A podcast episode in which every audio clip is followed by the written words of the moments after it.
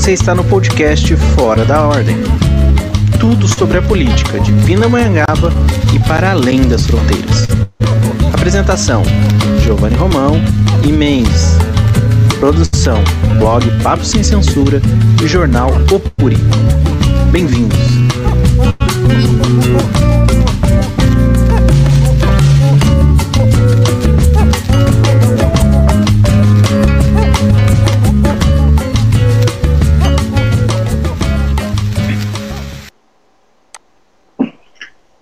Pindamonhangaba. Esse programa é gravado na noite de 5 de maio de 2021. Dados do coronavírus. Pindamonhangaba contabiliza 11.960 confirmados para a doença e 255 óbitos decorrentes diretamente da doença. Os números da taxa de ocupação de leitos são 109% na UTI pública e 75% na UTI privada Dados da vacinação.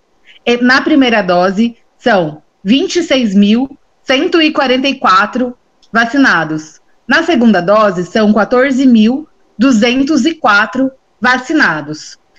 No programa de hoje, você confere polêmica da indicação do Norberto sobre a população em situação de rua, o ataque à liberdade de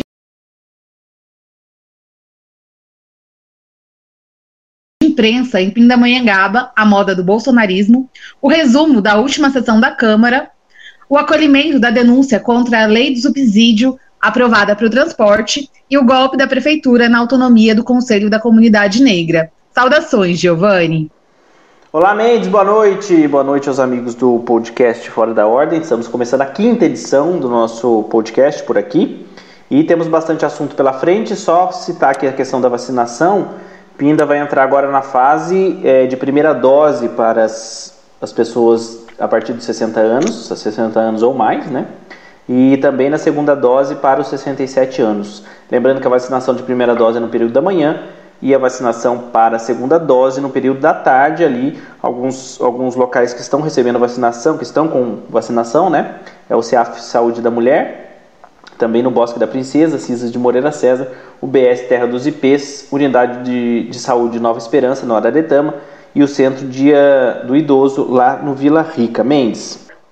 A gente vai começar falando, né? A nossa primeira pauta é a indicação do vereador Norberto é, sobre a população em situação de rua, pedindo que a prefeitura usasse a guarda municipal para retirar essa, a população da rua, né?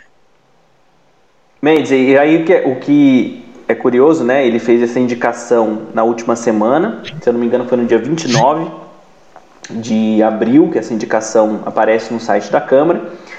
E, e aí começou a grande polêmica, né? É, algumas pessoas começaram a compartilhar o texto dessa indicação, eu fui uma das pessoas que compartilhei. E aí começou toda a confusão. Né? Tivemos alguns, algumas publicações mais enfáticas já contra o posicionamento do vereador que pedia o quê? O uso da guarda municipal contra os moradores em situação de rua, contra os andarilhos, né? que ele chama de andarilhos na indicação. E que ele cita até o excesso de andarilhos ali na Praça Barão Homem de Melo.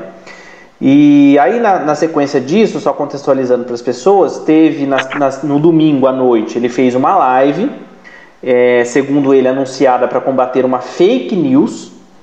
Depois, na segunda-feira, ele fez falas na Câmara Municipal, críticos a quem o, o criticou, fazendo críticas a quem não procurou ele para saber mais do que ele queria dizer com aquilo. E na segunda-feira, na terça-feira de manhã, ainda repercutiu um pouco mais no seu programa de manhã. Sendo que uma das coisas, só quero fazer um parênteses antes da Mendes comentar aqui um pouco sobre essa indicação, é, ah, no meio disso também, teve uma nota da Comissão de Direitos Humanos da OAB, que, que foi publicada na noite de segunda-feira, sobre o tema. É, e aí uma coisa que foi interessante, que o vereador falou assim, não esperaram nem para ver a indicação, o que dizia a minha indicação. Só um detalhe, o, o, a indicação em PDF já está no site da Câmara é, e diz tal qual está naquele escrito de três, quatro linhas que nós vimos. Mendes. Gijo, a gente tem falado aqui, né? Daqui a pouco a gente vai é, comentar um pouco sobre o ataque à liberdade de imprensa, né? É, a autonomia do conselho. É, e agora, iniciando falando dessa questão da indicação do vereador é, Norbertinho em relação à população de rua, é, na sua live ele deixou bem claro que ele associa a população de rua à criminalidade. É, algumas semanas atrás a gente já denunciou é, um episódio em que o vereador Norbertinho estava presente é, e foi, inclusive, citado como uma pessoa que tinha pedido para tirar as mulheres travestis e transexuais da rua, da, de uma praça pública, né, associando também a criminalidade.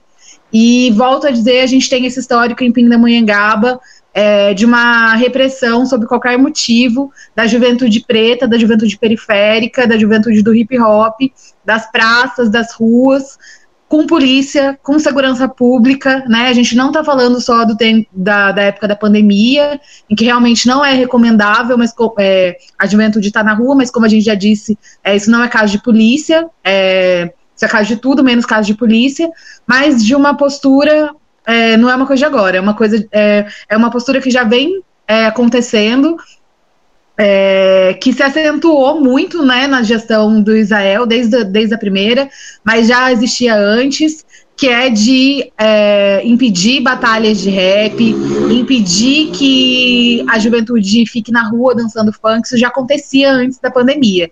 É, isso é uma característica da, da política de Pindamonhangaba, só que agora, é, e a gente vai até abordar isso um pouquinho no restante do programa, eu acredito, é, a fascistização da política de Pindamonhangaba, ela está tornando, ela tá tomando uma proporção, talvez, que a gente ainda não estava acostumado a ver, né? É, ver as políticas, a política neoliberal, a gente está falando disso faz um tempo, né, Giovanni?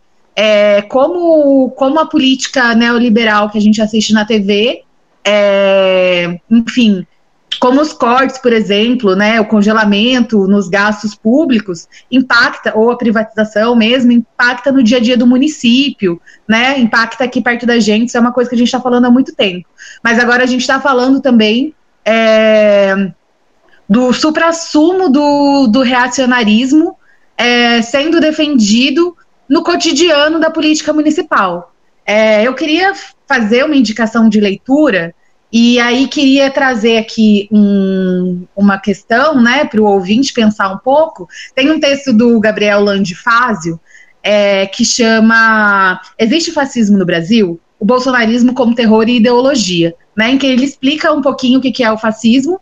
E ele diz que o fascismo é uma expressão organizada da violência política de todos os elementos mais reacionários da sociedade, financiados, é claro, pelos empresários mais reacionários, né? Essa é, é mover o, é, os sentimentos mais reacionários, mais conservadores de uma comunidade para conseguir passar medidas liberais, é, medidas capitalistas ao fundo.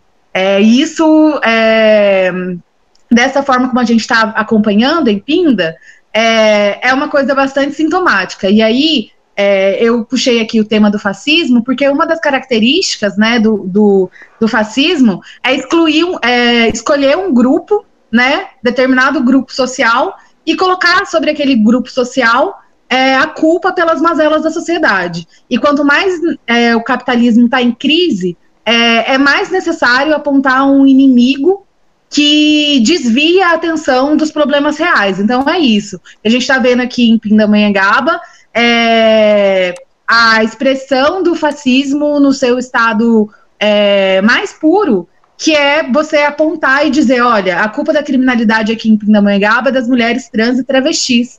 É, segurança pública nela, força, né, né, é, força policial nelas, entendeu? Violência de Estado nelas. A culpa da violência aqui em Pindamonhangaba, da insegurança das pessoas, da insatisfação das pessoas, são os moradores de rua. Então, guarda municipal neles, guarda municipal armada neles, polícia neles, vamos tirar da rua, né? É, da mesma forma como acontece há anos com a juventude preta, com a juventude periférica. É, não estou dizendo que há um tempo atrás era melhor para os moradores de rua, a gente carece de políticas públicas para os moradores de rua, né? É, políticas efetivas, políticas que respeitem a autonomia dessa população, porque ela é uma população que não precisa ser tutelada, ela é uma população que precisa ter assegurado seus direitos, né? O direito de é, ter um lugar para dormir, o direito de ter acesso a políticas de moradia, se ela bem entender, o direito de ir e vir, o direito de é,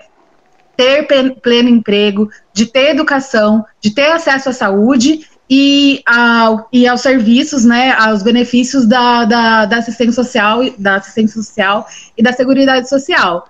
É, a fala do vereador é extremamente lamentável, é mais lamentável ainda que ele, é, em vez da autocrítica, né, em vez de se retratar, reafirme isso na sessão de ontem, né, é, mais uma fala aí que podia ser de qualquer ditador fascista, ele diz que ele tem compromisso com a população de bem, né? E isso é bastante explicativo é, da forma como esse vereador age e nem se cora, porque a gente se lembra que ele não pediu desculpas em relação ao caso das mulheres transexuais e travestis. É, não se retratou e continua mantendo essa postura é, e batendo no peito e ameaçando quem traz essa denúncia à tona ainda, como a gente vai falar lá na frente. E a Mendes comentou aí sobre é, os grupos específicos que são alvo, né? E a, e a pandemia acaba sendo uma motivação para isso ou uma justificativa para esse tipo de comportamento e de, de, pedido que já é anterior à pandemia, de que se de passagem, eu até me recordo de um decreto do ex-prefeito Vitor de Tolerário, no fim da gestão dele, em dezembro, era o último, último mês da gestão dele, ele havia perdido para o Israel, inclusive, e ele fez um decreto impedindo jovens de andarem de skate nas praças. Me lembro até hoje desse decreto. É, nós tivemos, até fomos à Câmara convencer alguns vereadores de que era preciso se levantar contra aquele decreto. É absurdo você ter que convencer né, os homens públicos e mulheres públicas a olharem para esse tema de forma mais. É, de forma mais completa, né, de forma mais complexa é, e mais ampla. Mas enfim, é, tem outros dois requerimentos que eu queria destacar, que é do, já são mais anteriores a esse em relação do Norbertinho, que é do pastor Marco Maior e do Gilson Nagrin, que pedem justamente isso, polícia para coibir a aglomeração de jovens nas praças. Mas é curioso que existe um, um bar ali, uma, enfim, um ponto de encontro próximo à rodoviária municipal, é, rodoviária, a prefeitura municipal, que é um ponto ali de classe média, né? E é fácil você passar ali e ver aquele ponto lotado, né? Então é curioso que para esse ponto é, que se paga para entrar, que tem música ao vivo, não se, não se cobre a, a presença da polícia para evitar aglomeração. Aglomeração é aglomeração, né? Então há uma distinção, sim, de público e para quem eu uso a, for, a força policial e para quem eu finjo não, não ver ou, ou, ou passo aí um, um, certo pano, né? É, em relação ao Norbertinho, eu queria até colocar um áudio dele aqui que é bem curto, que não é da sessão de câmera, é do programa dele de terça-feira. Mas antes disso, eu só queria destacar que ele fez um outro, uma outra indicação, viu, Mendes? No dia 3, ou seja, depois de toda a repercussão, que ele solicita ao Executivo Municipal com cópia à Secretaria de Assistência Social, aí entrou assistência social, providências para dar assistência, atendimento e auxílio aos andarilhos que, perno, que, que pernoitem nos pontos de ônibus de nossa cidade. É, isso se deu depois de toda a polêmica. E ele, ao todo, a todo instante, ao, ao, citar a antiga indicação, ele diz que ele não foi compreendido, que as pessoas não procuraram ele para saber o que realmente ele queria ter dito com aquela indicação que ele não estava querendo que a polícia chegasse lá é, dando porrete no, nos moradores de rua, né, nos andarilhos, nas, nas, pessoas em situação de rua. Mas aí eu queria só colocar esse trechinho da fala dele, em que um, só para contextualizar, um ouvinte do programa dele elogia o pedido dele sobre a questão da guarda municipal em relação aos andarilhos e ele fica ali até faz um certo sorriso de satisfação pela fala do ouvinte e na sequência ele fala o que a gente vai ouvir Robertinho, Robertinho, eu queria concorrer para ganhar mais livre e falar para o senhor, para o senhor é 10 aí, ó. Obrigado. Eu de você falar isso para vocês andarilhos na rua aí, que debaixo do viaduto, porque a gente passa a noite, os caras ficam encarando a gente, tem vontade de saltar, gente. Então é bom acabar com isso, né? Mas agora você fala, ah, é o trono nesse, tem que ficar esperto, falou? Demais, tudo bem, muito obrigado, bom serviço. Obrigado pela participação. Eu acho que, né, a, a, fazendo aí, não pode tirar, né, Luiz Carlos, o direito de ir e vir também das outras pessoas, né? Querem garantir o ir e vir deles, mas também tem que garantir o ir e vir nosso também, da população em geral, né? Tá aqui a Júlia, tá aqui o senhor falando dos problemas que tem, né? né? Aí, aí eu pergunto, cadê os direitos humanos para defender o direito da Júlia, do Luiz Carlos, da Mônica, ontem que falou, Ué, todo mundo tem direito. Quem que vai garantir os direitos deles? Não é justo, não pode. O direito de um vai até onde vai o direito do outro, não pode invadir.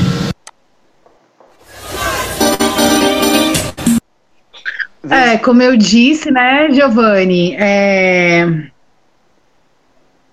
é uma característica, né, do fascismo, né, essa distinção entre o eu e o outro, como o vereador falou, né? É... é, aos amigos tudo, aos inimigos a lei, né? É... Então, é uma fala bastante preocupante, né? E outra coisa que vale muito ressaltar é como a assistência social de Pindamonhangaba, muitas vezes, ela parece um olho mágico numa porta de vidro, porque às vezes não serve exatamente para nada, né? É lógico quando a gente fala é, da assistência social, a gente não está falando do funcionário é, que está lá atendendo a população, se expondo, inclusive, é, ao contágio, né? Que a gente sabe que a assistência social não parou durante a pandemia, mas a gente está falando da secretaria enquanto o lugar adequado para fazer política pública. A gente estava falando há um tempo atrás sobre as cestas básicas serem distribuídas na assistência social, e agora o vereador é, ele chama a guarda primeiro é, para falar da questão dos das pessoas em situação de rua, ao invés de chamar a assistência social a quem de direito. Então, assim, é, é tida tanto pelo executivo quanto o legislativo como uma secretaria que não tem utilidade, né? Não tem, a gente tem cobrado muito aqui desde o primeiro podcast né, sobre essa questão do o protagonismo no sentido assim de quem cabe essa demanda, né? Desde, seja da, na questão da distribuição das cestas básicas, às vezes até eu ouvi uma crítica disso, viu, Mendes? É, de que não é momento de pensar sobre assistencialismo, as pessoas estão precisando receber a comida. Claro que estão, ninguém está dizendo que não é para entregar a cesta básica. É, mas isso tem que estar acompanhado de uma política mais completa. Aliás, era uma oportunidade da, da, da assistência social fazer uma, uma aproximação com a, com a população de Pindamonhangaba, né, de, de levantar outros dados, de levantar outras necessidades, de fazer um trabalho mais completo aí de censo sobre, o que, sobre a realidade do município e, a, e das famílias.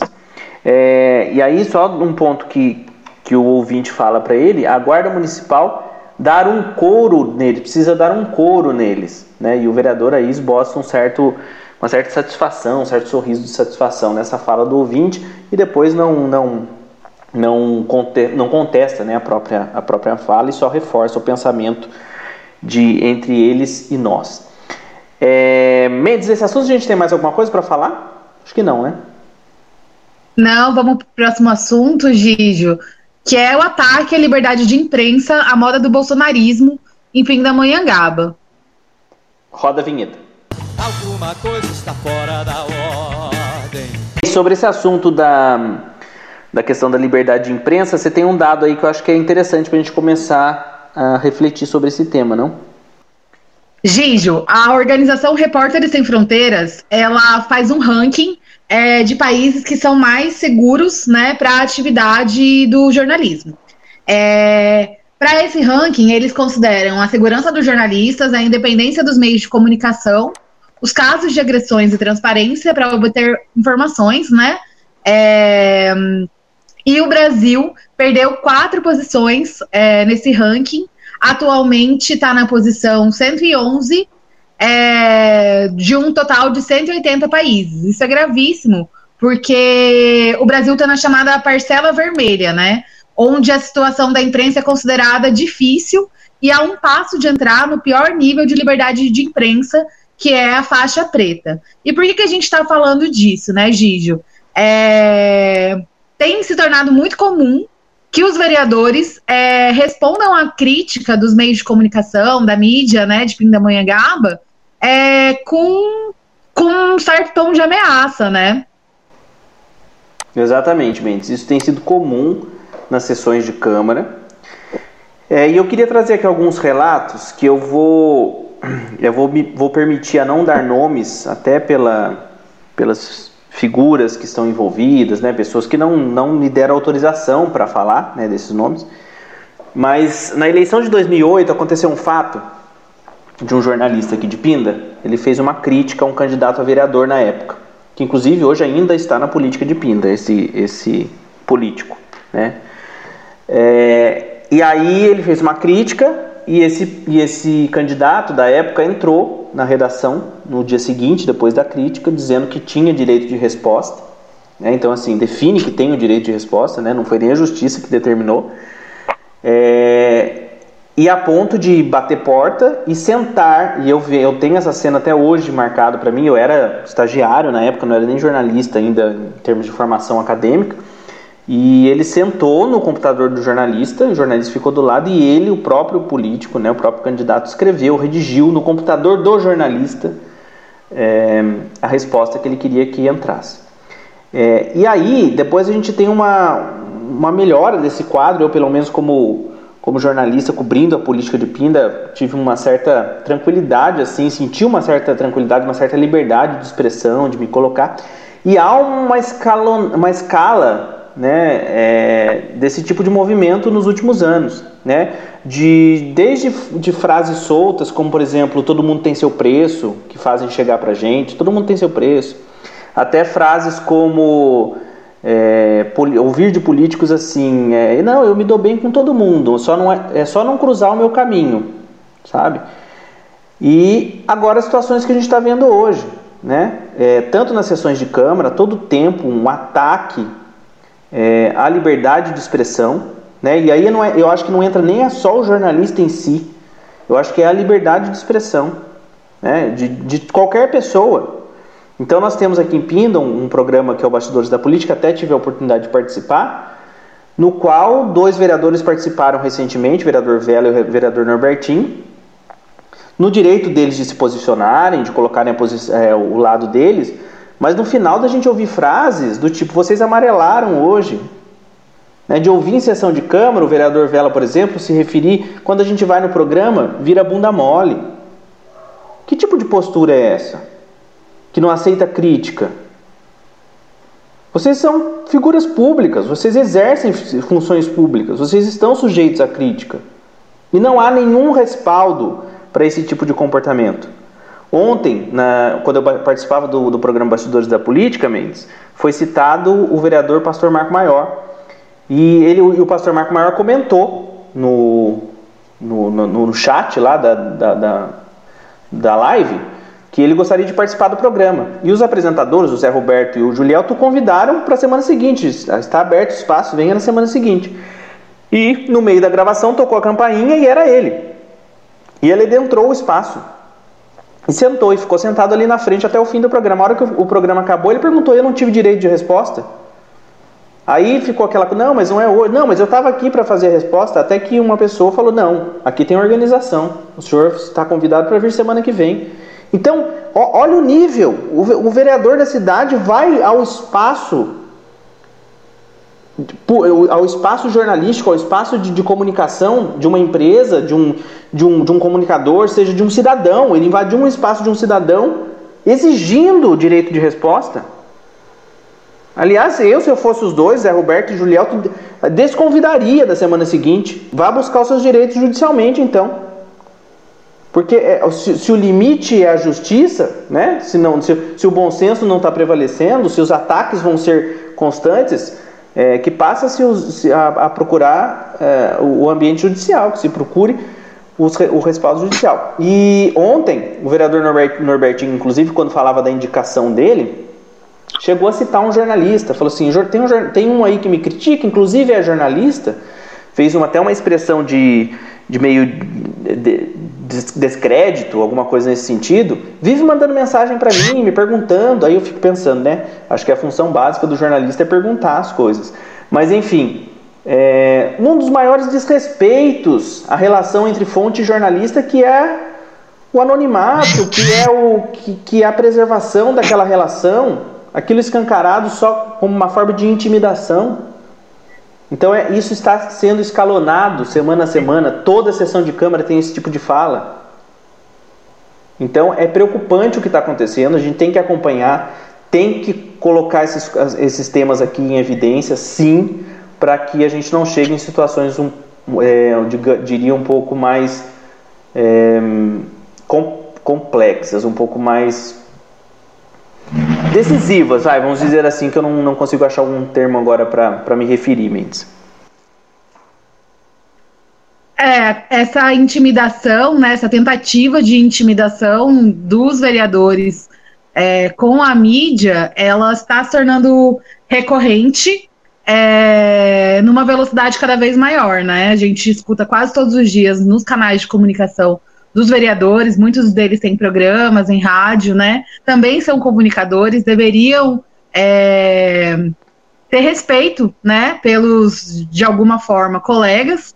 É, mas o que a gente se pergunta, né, Giovanni, é, é a, a, a, que ponto é, chega, chega o vereador, né? O que, que ele está querendo dizer quando ele, por exemplo, diz: olha, é, se você me ameaçar, eu vou revidar, né? Eu, eu, tô, eu tô aqui, é, como alguns vereadores disseram, né? É, eu não vou, eu não vou aceitar, né? É, dizendo mais ou menos que não vão aceitar é, essas críticas e que vão revidar ou que vão para cima, né? A gente escutou muito isso, inclusive na, no próprio uso da tribuna, né? Os vereadores falando que e a gente se pergunta é, do que ele está falando ali, né? Num país tão violento para a imprensa quanto o Brasil, né? Numa cidade que tem é, que é tão conservadora, né? Como Pindamonhangaba, é,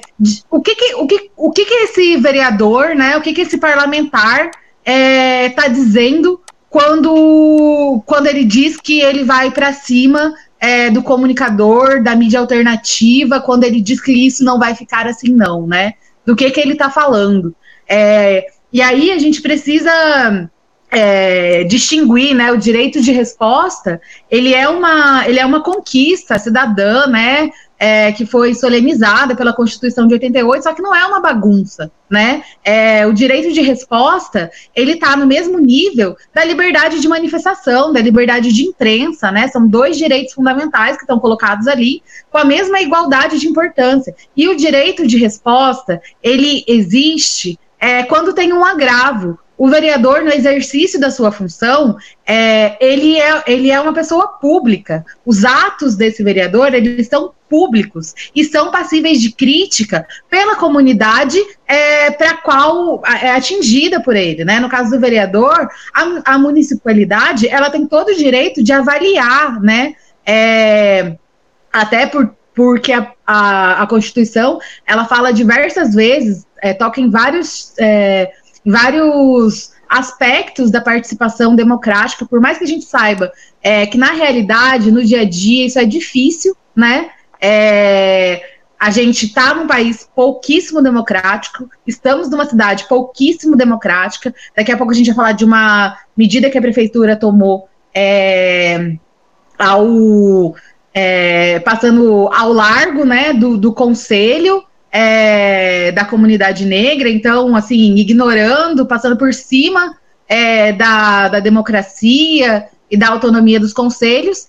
É, e aí, numa cidade pouquíssimo democrática, a gente vê é, essas ameaças cada vez mais recorrentes, é, vereadores que parecem insinuar é, que vão tomar providências para calar a mídia, né? Porque eu não consigo imaginar. E aí, é como eu disse, né? É, a gente se pergunta que providências são essas, né?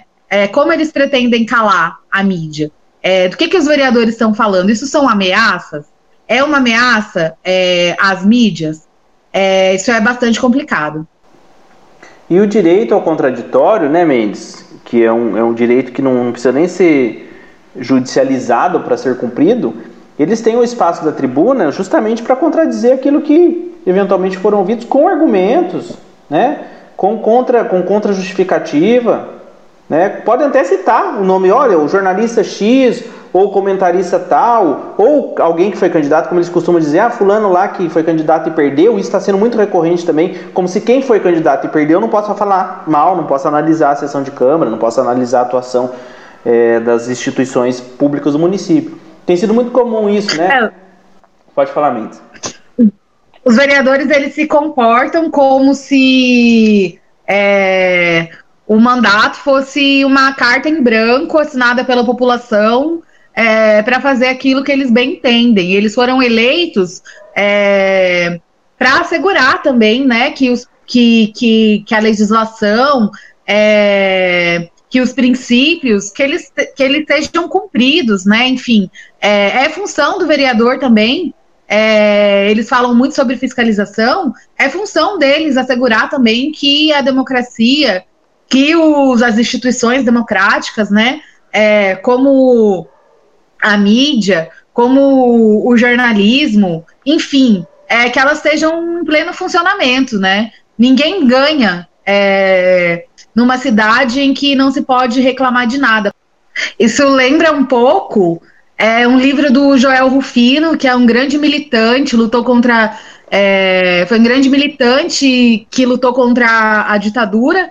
E tem um livrinho infantil dele que chama O Caçador de Lobisomem, em que em determinado momento, né, o, o, o prefeito, ao não saber lidar com uma é, com um ser fantástico ali que estava assombrando o município, ele decreta é, que ninguém mais pode falar e nem acreditar é, naquele problema que era aquela entidade fantasiosa, que ninguém podia se queixar daquilo, é, que ninguém é, podia acreditar que aquilo era real. É mais ou menos uma situação que a gente está vendo aqui em Pindamonhangaba, né? É, em que os vereadores querem proibir que a gente comente é, sobre os problemas da cidade, como se a gente, se a gente não falasse deles, eles fossem desaparecer e a vida da cidade ia melhorar. É, essa é a impressão que eu tenho quando alguns vereadores falam: olha, as pessoas só querem reclamar, é, a mídia são um bando de corneteiros, é, gente que fica atrás do computador e só fala e não faz nada, né? É, lembrar sempre que, por exemplo, no nosso caso, no meu caso do Giovanni, nós somos militantes que estamos atuando em Pindamonhangaba é, fazem alguns bons anos, né? É, e outros programas também que, que, por mais que tenha apresentadores que estão ali de direita, né, que são de direita, ou, né, de centro à direita, é, é gente que está que tá, de alguma forma, envolvida com a política também há anos, né? É, e que não, não amanheceu de mau humor e resolveu falar mal dos vereadores. É, tá falando é, porque sempre teve nessa posição, né, de, de comentar a política de Pindamonhangaba e porque existem problemas, né? Como eu disse, não é parando de falar de determinadas situações é, que as coisas magicamente vão começar a acontecer porque as pessoas pararam de reclamar. Isso não existe. Isso é coisa que tem lá no livro do Joel Rufino e nem em livro de criança isso funciona. E fica, eu acho que fica um apelo aqui, aproveitando o espaço, né, já que o público majoritariamente desse podcast é o público progressista do campo da esquerda, fica um apelo, porque tudo que a gente ouve falar sobre ataque à liberdade de imprensa, sobre é, o direito à expressão, é, está sendo violado em Pindamonhangaba. Né? Isso está acontecendo em Pindamonhangaba, esse tipo de intimidação está acontecendo em Pindamonhangaba. Né? Então, é, mais do que defender os veículos de imprensa, né, ou defender a livre expressão de jornalistas e comentaristas, é, atuem também, atuem na, na, fiscalização desses, desses tra, desse trabalho desses vereadores, do, do prefeito municipal, dos secretários, é, ajudem a fortalecer é, a mensagem alternativa, né? Que eu, eu vou um pouco além da, da imprensa alternativa ou da mídia alternativa. A mensagem alternativa mesmo, né? É, a fiscalização cabe a cada um de nós e quanto mais vozes né, é, de resistência, quanto mais vozes de fiscalização, mais a gente consegue avançar é, nesse espaço. É, eu, eu, Gigi, só queria falar que é, comentei um pouquinho sobre isso no programa passado também, é, que essa descredibilização, essa chacota, né, que tem sido feita na imprensa, e é isso que, né, você está falando também, é, é, uma, é uma política, é uma, é uma postura, né, é, assim como a questão que a gente estava falando, que eu estava falando anteriormente, né, do, do fascismo, entender como isso chega na política municipal, essa é uma postura que é adotada é, pelo presidente Jair Bolsonaro, é, de provocar o jornalista, de insultar o jornalista, de descredibilizar o jornalista e o meio de comunicação para qual ele trabalha, né? Então, de colocar sempre em xeque, de ridicularizar a pessoa do jornalista, né? O argumento é, ad hominem ali, é, descredibilizando a figura do jornalista, muitas vezes até é, com aspectos físicos, né? E a gente vê essa, essa bolsonarização da relação entre político e, e imprensa também em Pindamonhangaba. É, outra, outra, como você está falando, outra postura, outra política, né? Porque isso, de certa forma, é uma política que está cada vez mais se institucionalizando, é, que, é, que, que é claramente ali um sintoma bolsonarista é, e que está cada vez mais é, se consubstanciando em pinga com a adesão é, de pessoas, de parlamentares que são do campo progressista, que fazem oposição ao Bolsonaro, né? Muito bem, Mendes, é isso aí. Liberdade de expressão acima de tudo. A gente tem mais alguma coisa para falar disso? É isso, Gijo. Então vamos em frente. Para nossa próxima pauta, gira a nossa vinheta.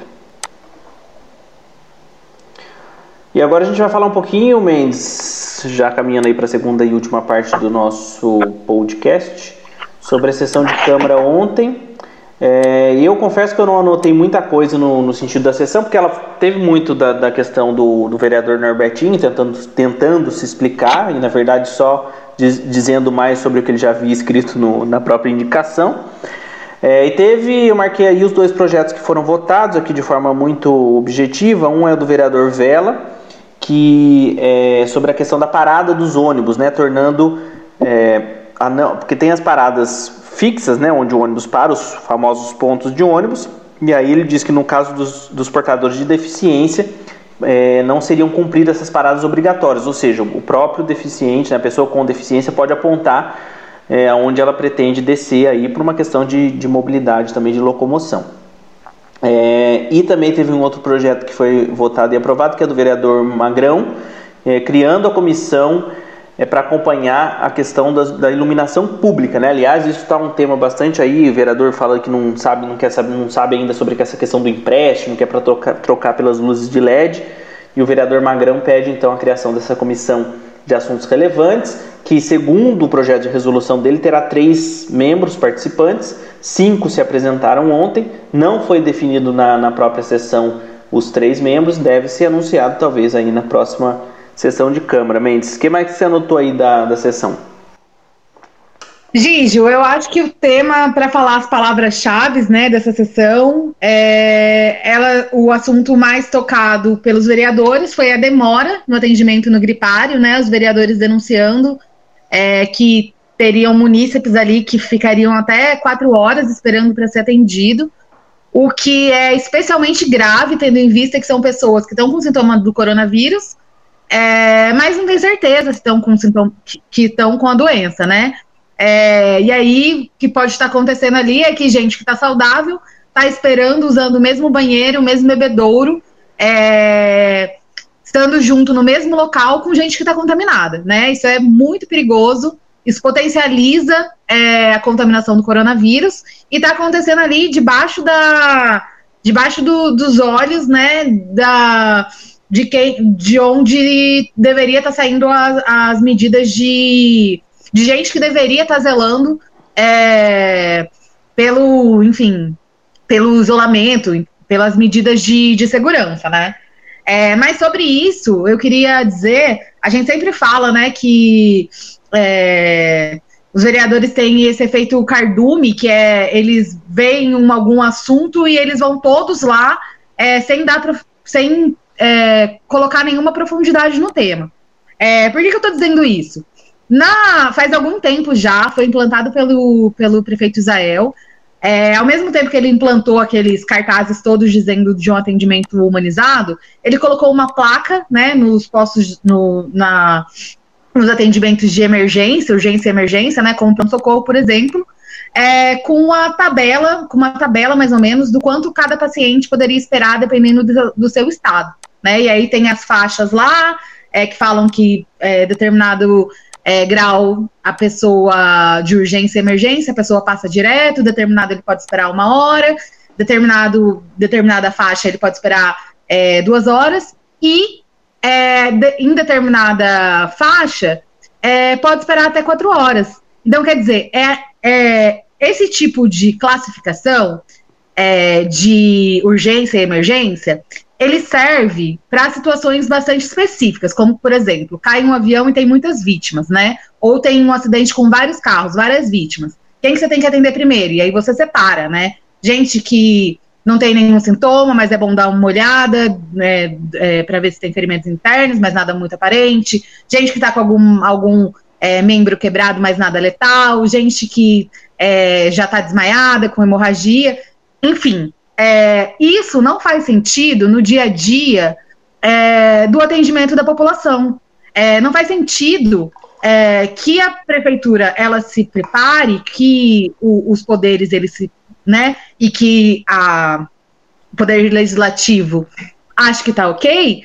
É, uma pessoa em, em um ambiente, em uma situação perfeitamente normal, agora um pouco mais anormal por causa do coronavírus, mas eu digo assim, é, em nenhuma situação onde chegariam 200 vítimas ao mesmo tempo ao pronto-socorro, que isso seja normalizado. É a normalização do mau atendimento. E do mau atendimento, a gente não está falando aqui nunca, é importante repetir isso, do servidor, mas da Santa Casa, da administração da Santa Casa, da prefeitura, né, que é a titular do Serviço Público da Saúde. Quem executa é a Santa Casa, mas o titular, é, Gestora, a né? competência né? pela saúde pública é do Estado, nesse caso da prefeitura. Então, é, existe uma naturalização do mau atendimento, né, do mau atendimento pela gestão, por quem é responsável por gerir aquele, aquele serviço, é, e isso está passando batido. Então, quer dizer, é, uma pessoa, um trabalhador que tem 40 anos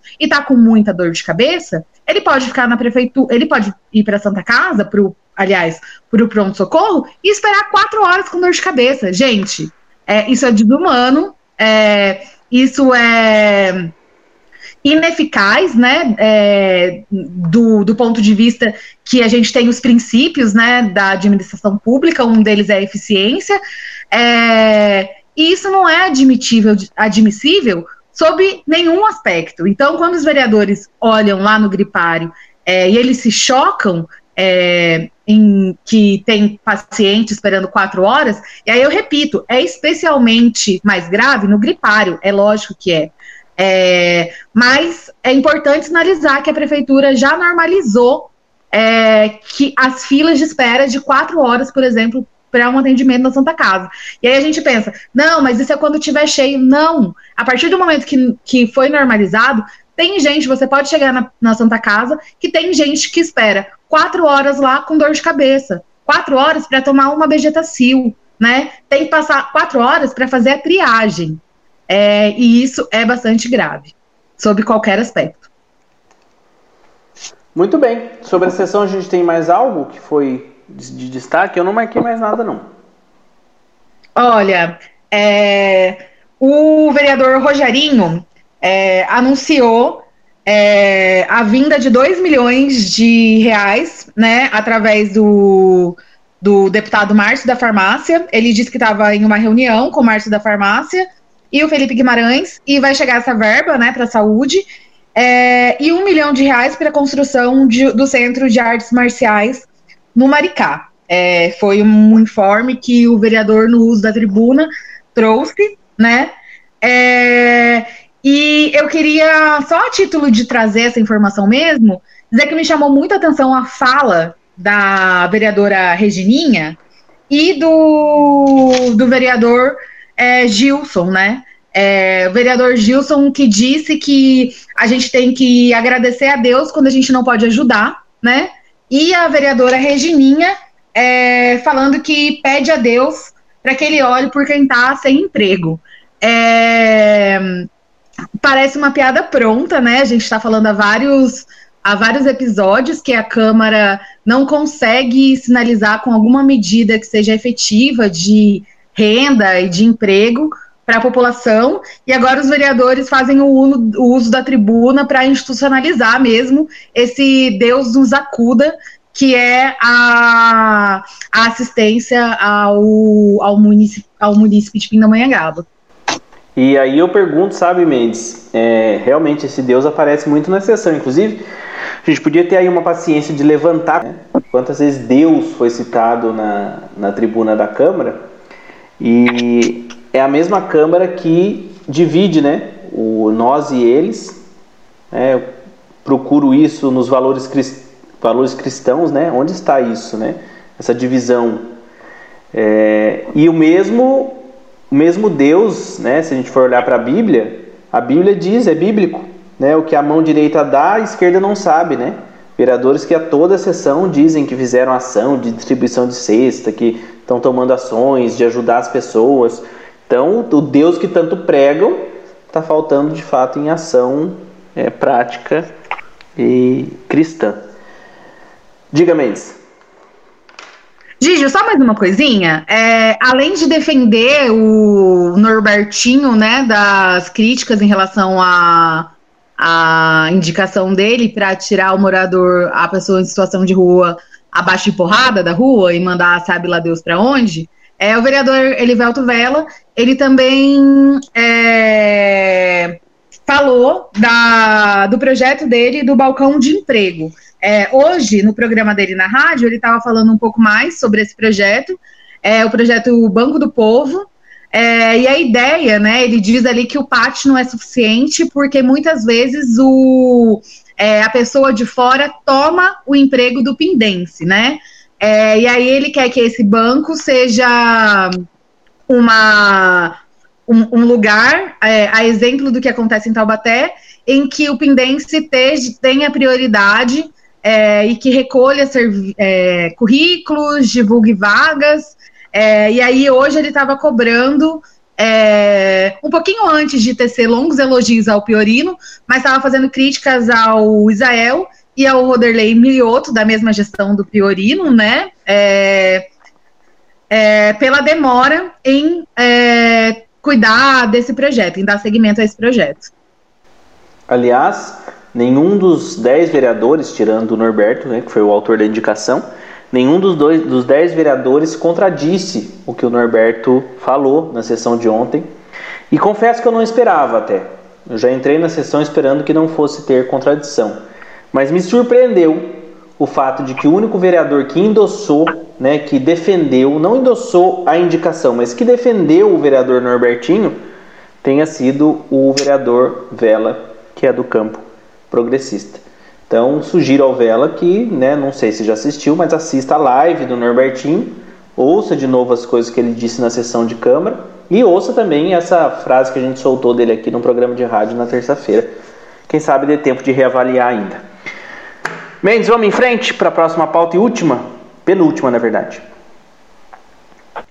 Vamos lá, Giovanni. Gira Vamos falar agora sobre o acolhimento da denúncia é, contra o subsídio repassado à Viva Pinda. Roda a vinheta. Alguma coisa está fora da ordem. Bom, a gente falou muito aqui já, né? A gente não vai ficar falando de novo de todos os assuntos desse projeto de lei que foi aprovado, subsídio para Viva Pinda, redução de tarifa, é, sobre aumento de ônibus, que claro não vai aumentar, etc, etc. Tem um, tem um programa short específico sobre isso, é só procurar na nossa galeriazinha de, de, de outros, de outros programas, né? Na nossa playlist de outros programas. Mas a, a justiça acolheu né, uma denúncia feita pelo munícipe Gustavo Totra, aliás, que foi candidato a prefeito na última eleição, sobre a questão do transporte, né? E a decisão, o, o Mendes, do promotor, é, ele, ele fala sobre a legalidade da subvenção em si, né? ele não, não questiona a subvenção em si, mas ele questiona o valor da subvenção, né? É a última parte da peça aí jurídica, ele vai questionar o valor com base em que? No ano passado a Viva Pinda entrou com uma ação na justiça é, alegando desequilíbrio das contas, né? Das suas contas é, financeiras aí em função da pandemia e ficou acordado por meio judicial que a prefeitura repassaria um valor para a Viva Pinda, que de agosto a dezembro do ano passado foi de um milhão de reais. E aí, se comparado a este ano, o que, o que a prefeitura vai passar para Viva Pinda até dezembro, esse valor ele supera mensalmente 25 mil reais. Então, esse é o questionamento que o promotor está tá, tá fazendo à prefeitura. O porquê dessa diferença? E aí, na última parte da peça é, aí enviada à prefeitura, ele diz que oficia-se a prefeitura municipal para que no prazo de 30 dias informe qual foi o critério de cálculo utilizado para determinar os valores fixos e variáveis da subvenção em favor da Viva Pinda, de forma clara e pormenorizada, justifica, justificando documentalmente. É, eu diria, até já falei com a Mendes aqui em off antes de começar o programa, que na verdade o pedido do, do promotor deveria ser uma, algo já pedido pelos vereadores antes de votar o projeto. Mendes. É, o promotor meio que falou: olha, isso aqui não é uma bagunça, não. É, a gente vive num estado que, pelo menos na letra da lei, tem princípios. Falando isso por quê? Porque claramente é, na, a, na decisão do promotor é, fica bem claro que ele está fazendo a exigência de que se respeite alguns princípios, é, alguns deles constitucionalizados, inclusive, como o princípio da publicidade, né? É, da eficiência também, né? Uma vez que é, o dinheiro público ele deve ser aplicado é, com o máximo de eficiência, né? É, da publicidade, como eu disse, e da moralidade também. E aí, é, só para comentar isso, é, o, o, legislador, o gestor, né, o prefeito da cidade, ele tem certa margem de discri discricionalidade é, para decidir sobre, sobre como vai tomar suas decisões, né? Até porque senão é, seria, né? Não precisava ser votado é, o representante ali, né? Ele está ali em nome de um projeto que foi escolhido para o bem ou para o mal, digamos de passagem.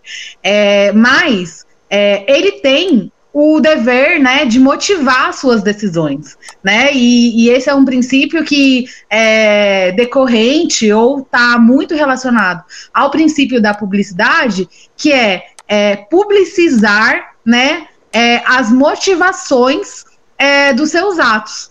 É, o que é, não, não aconteceu em relação, para além dos, muito, dos muitos problemas né, que esse subsídio é, tem, como a gente já falou nos, nos episódios anteriores, realmente é, essa questão que o promotor coloca é uma questão que, que, que, que fica mesmo, né? Que fica pairando aí, como que de repente, né? É, um valor que era suficiente deixa de ser suficiente, a prefeitura é, aumenta isso é, sem explicar os, a, os porquês, né, é, os motivos que levaram ela a entender que a Viva Pinda precisava de ainda mais dinheiro público. Muito bem. Acho que, como eu disse no começo dessa fala aqui, do, dessa pauta, não temos muito o que falar mais. O projeto já foi votado, já está em vigor, entrou em vigor, já foi sancionado, correndo pela prefeitura, sancionaram correndo. É, as novas tarifas já estão em vigor, inclusive o transporte complementar, que não tem esse benefício, né, não tem esse repasse da subvenção, é, também baixou o valor da passagem, porque senão ele não concorre com ônibus, então vão ter que arcar com essa diferença. É, então já está valendo. Vamos acompanhar aí, né? Dizem que vai aumentar o número de ônibus. Vamos ver se vai aumentar. Eu falei ontem no programa Bastidores da Política, força de lei os vereadores não têm para cobrar, porque na lei não diz que vai aumentar. Então, assim, força de lei eles não têm para cobrar. E aí eu vou ter que até dizer aqui, Mendes, vou ter que defender a empresa. Se os vereadores cobrarem a empresa falar que não vai cumprir, ela tá certa, não tá, não tá na lei. E... É, ninguém pode dizer que eles não foram avisados, né, Giovanni? Avisados foram, inclusive o tema da publicidade, a questão da, de publicidade, de publicizar algo, também a gente falou bastante aqui. Vamos para a pauta final? Bora! Então vamos para a pauta final, roda a vinheta. Alguma coisa está fora da ordem.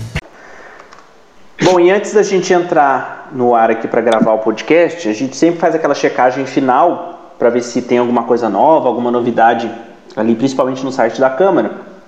E aí nos deparamos com a lei ordinária número 144 do, da Prefeitura Municipal, que vai alterar a lei de criação do Conselho Municipal de Participação e Desenvolvimento da Comunidade Negra. E aí a gente foi apurar, né, porque o, a, a íntegra do projeto ainda não está no site, então a gente foi apurar o que, que se tratava isso, né, Mendes? E aí a gente tem as informações aí.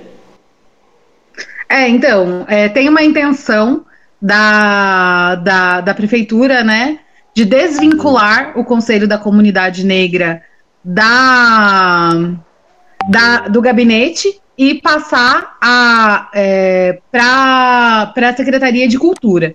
O que não faz nenhum sentido, né, tendo em vista que a gente está falando de uma comunidade que é, que se que está relacionada, né, é, com todos os âmbitos da prefeitura. Então, é, o melhor lugar, é, se não é, é, a Secretaria de Assuntos é, Jurídicos, é o gabinete do prefeito que de fato concentra, né, saúde, educação, transporte, habitação, que são todos temas caros à comunidade negra. É, essa, essa tentativa de vincular a, a Secretaria, o Conselho da Comunidade Negra à Secretaria de Cultura, ela é uma ideia é, que trata da questão das pautas do movimento negro é, de forma bastante rasa, né? Que enxerga ali é, o movimento negro como é, capoeira, samba, jongo e uma homenagem no dia da, no dia da consciência negra. Mas para as pessoas que militam, né, o movimento no movimento negro, é, tem esse consenso de que não, a gente está inserido é, em todos os, os, aspectos ali da vida política do município, dos serviços públicos e dos equipamentos, é, e que o movimento negro discute saúde, discute habitação, enfim, todos esses temas. E aí, é, no dia 4 né, de, de maio, ontem, é, esse chegou né, na Câmara esse projeto que, como a gente apurou, ele, ele pretende fazer essa desvinculação do gabinete para vincular na Secretaria da Cultura. É, isso é um retrocesso né, para o Conselho da Comunidade Negra, porque, como eu já expliquei, é, e até por força de regimento interno e da lei que cria o conselho, ele é um conselho que ele tem é, como atribuição é, ajudar no planejamento de políticas públicas de todas as áreas para a comunidade negra, de fazer denúncia de, de mau atendimento ou de privação de determinado direito é, sobre todas as áreas do serviço público, é, enfim, é, de, de ser consultado, de deliberar sobre isso. Então, não faz sentido é, colocar, né, é, vincular o conselho é, só à Secretaria de Cultura, é, porque é uma secretaria que não dá conta de todos os âmbitos ali das pautas do movimento negro.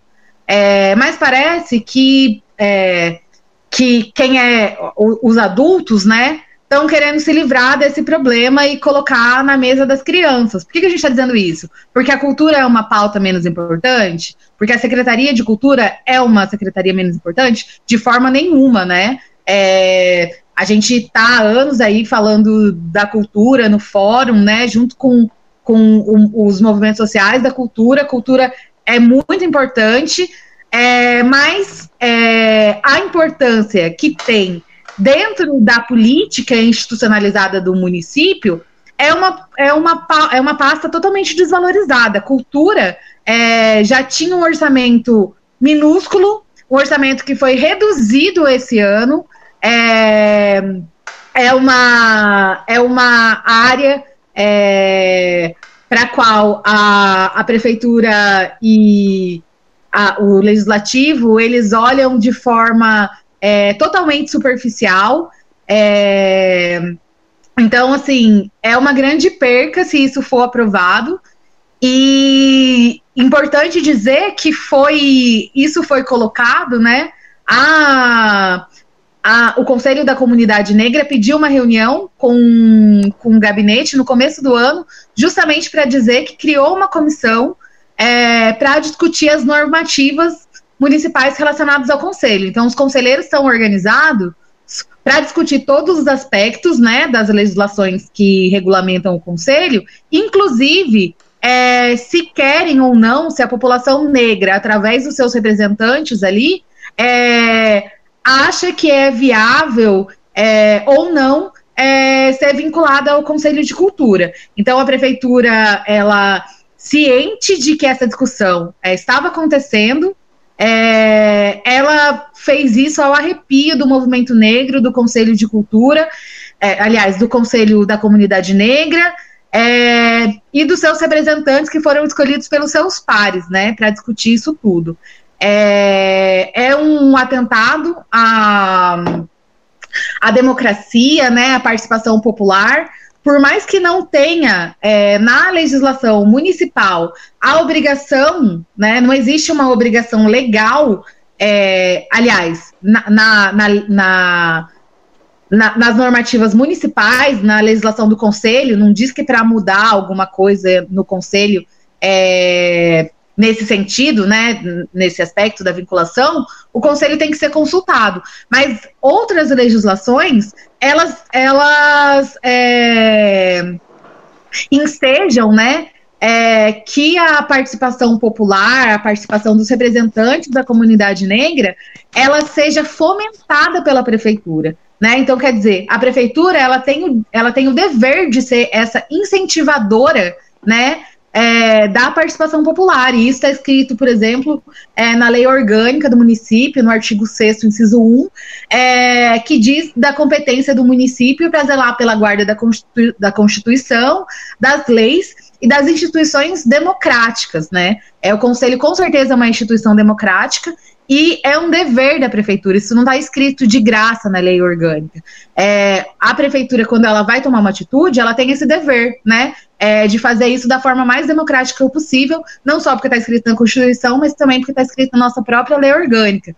E aí a gente tem o Estatuto da Igualdade Racial, é, que determina o dever do Estado em garantir o direito à participação da comunidade e aí ele está falando, né, é, especialmente nas atividades políticas, né, ele está se referindo à comunidade negra. Então, o dever do Estado em garantir que a comunidade negra é, participe é, e tenha a sua voz considerada nas decisões políticas que se referem é, à sua própria comunidade. Está lá no artigo 2 caput é, da Lei 12.288 de 2010, que é o Estatuto da Igualdade Racial.